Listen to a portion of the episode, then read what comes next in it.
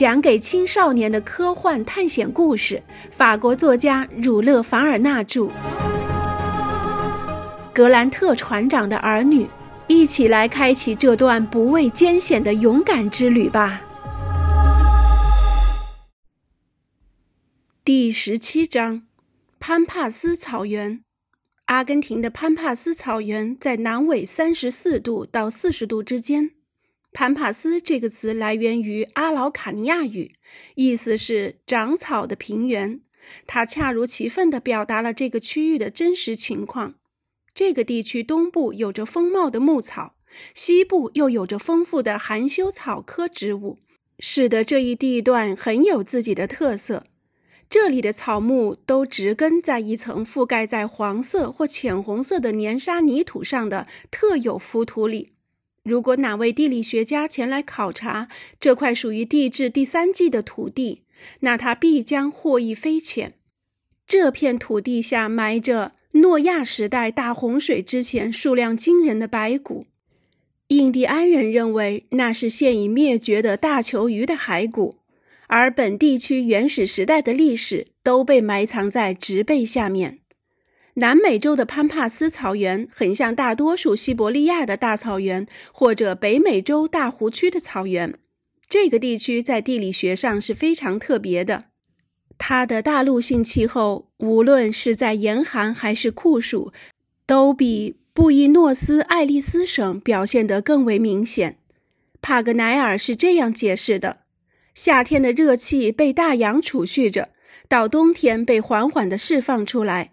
于是，海洋的气候比陆地的气候更均匀，因此潘帕斯草原西部的气候就没有海滨的气候那么稳定，因为后者濒临大西洋。草原西部的气候变化非常诡异，忽而极热，忽而极冷，温度计的水银柱只得不停地上下跳动。在春天，也就是在四月到五月间，那里的暴雨也是说下就下。可格雷纳凡勋爵他们到达的这个季节，却是天气最干燥、气温最高的时期。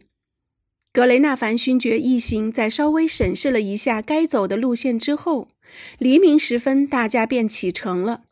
路面被盘根错节的小灌木和大灌木攀得结结实实的，走起来十分平稳。沙丘已不再出现，构成沙丘的细沙也没有了。空中也没有被风扬起的沙尘了。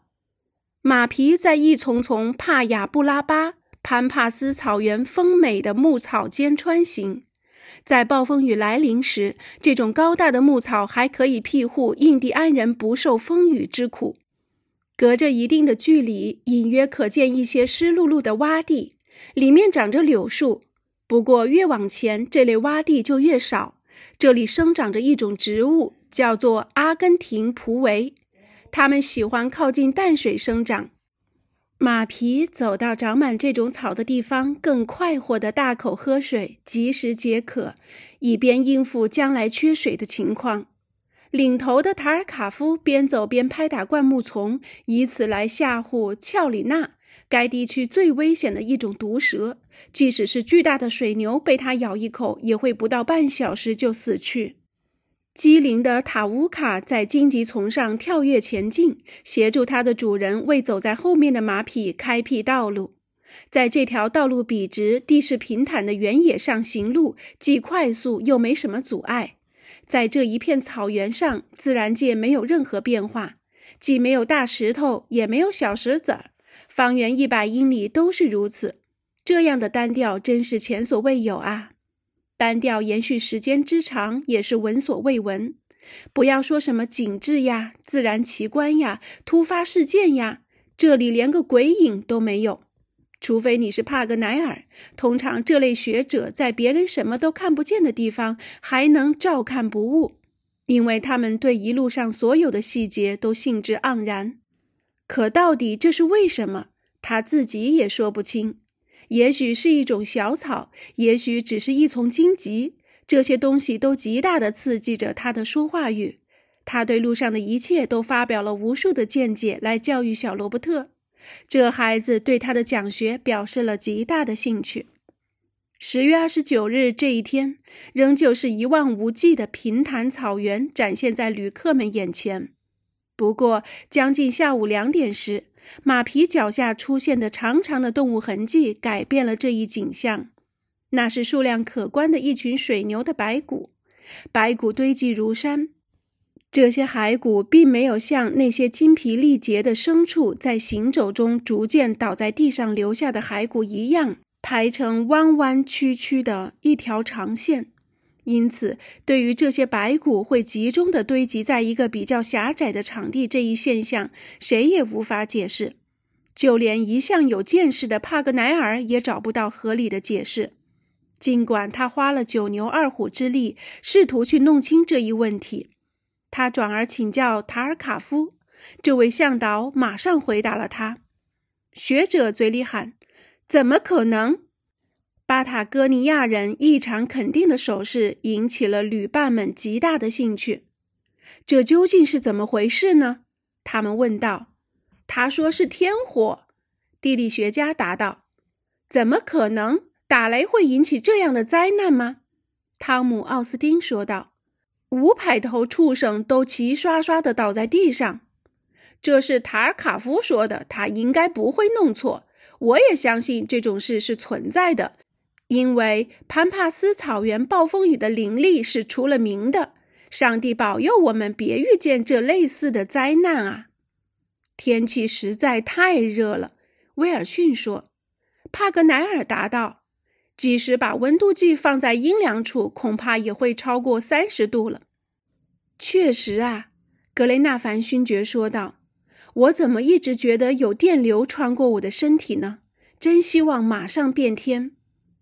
嘿嘿，帕格奈尔说道：“您也太乐观了吧！看看天边，连一丝云雾都找不到啊！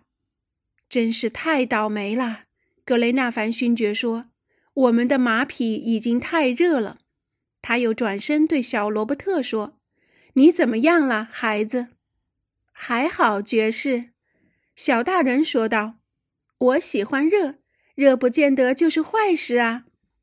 要是冬天也这样热就好啦。”少校恰如其分地提醒着说，同时向空中悠闲地吐出一口雪茄烟的烟雾。当晚，他们在一处废弃的蓝厨停歇。这是一种用树枝扎成的小屋子，墙壁是用泥涂的，顶上用茅草盖着。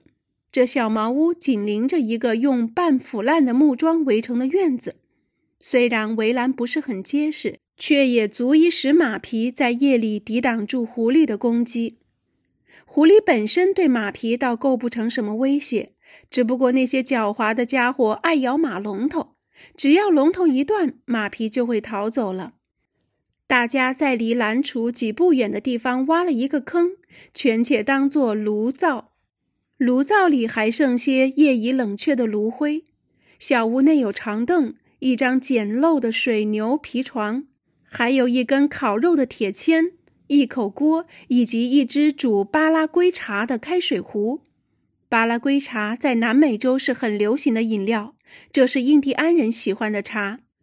人们把一种焙干的树叶泡在开水里，一般用麦秆吮吸，就像喝美国饮料一样。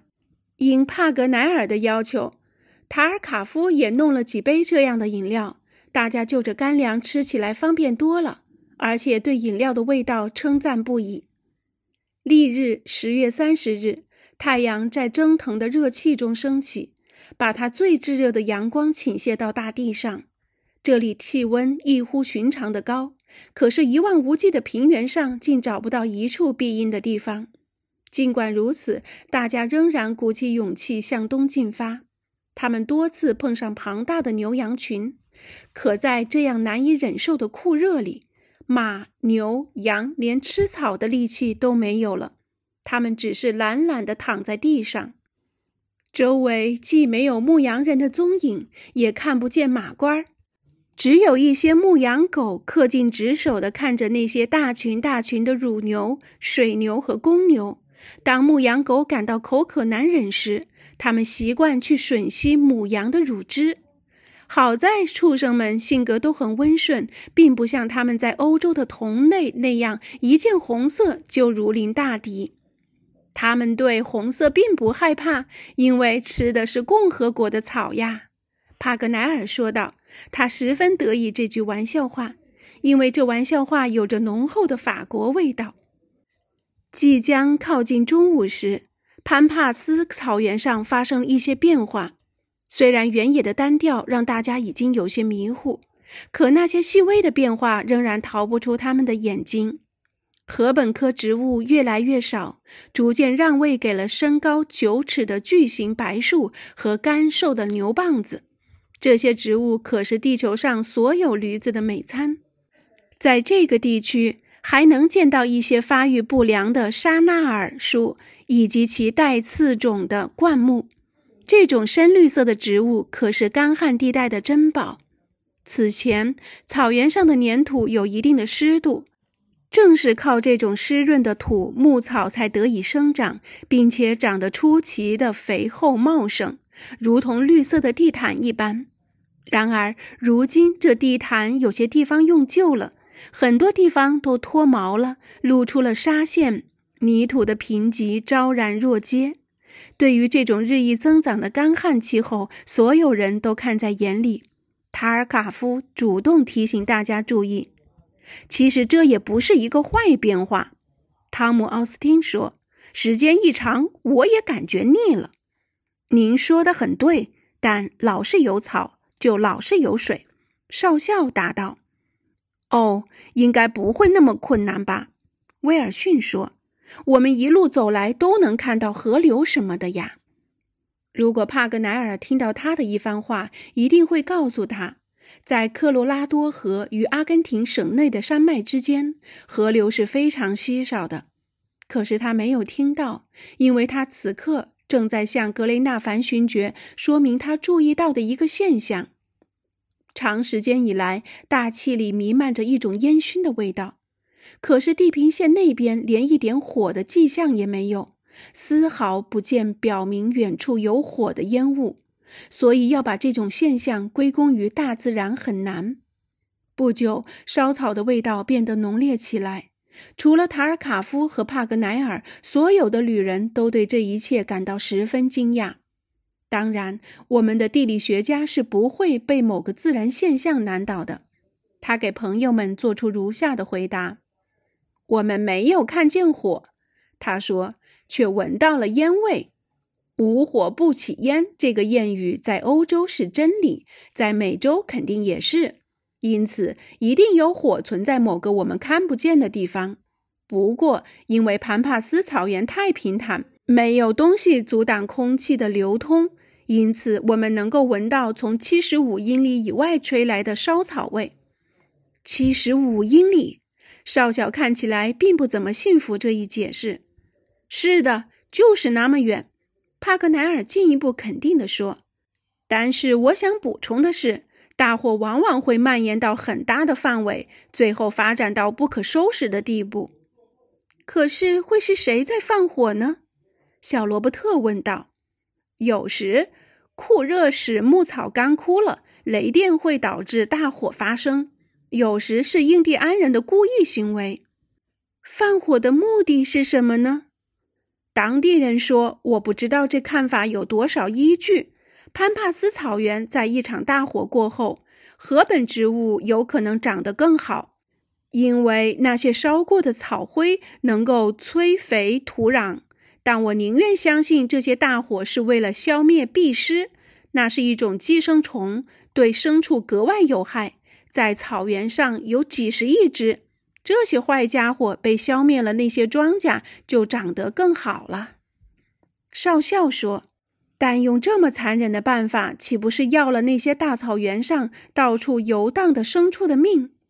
不错，的确会烧死一些。不过，如果从整体数量上来衡量，那又何妨？我倒不是担心那些牲畜。麦克纳布鲁斯又说：“那是牲口们的事。”不过，我突然替那些穿过潘帕斯草原的旅人们着想，他们会不会因为这大火受惊，而且被大火烧死呢？他们才不怕这种事儿呢。帕格奈尔大声说道，激动的情绪溢于言表。这种事情要是真的发生了，对我而言，亲自观看这样的场景是多么美妙啊！瞧瞧，这就是我们的学者，格雷纳凡勋爵说道。他竟能为了科学不惜把自己推到活活烧死的地步，倒没有您想的那么严重，我亲爱的格雷纳凡勋爵。我们都读过库伯的作品，皮长袜教给我们阻止火苗蔓延的方法，只要把自己周围几图瓦兹的牧草扯掉就行了。这很简单，因此我一点儿也不害怕大火临近。恰恰相反，我倒真希望来一场大火呢。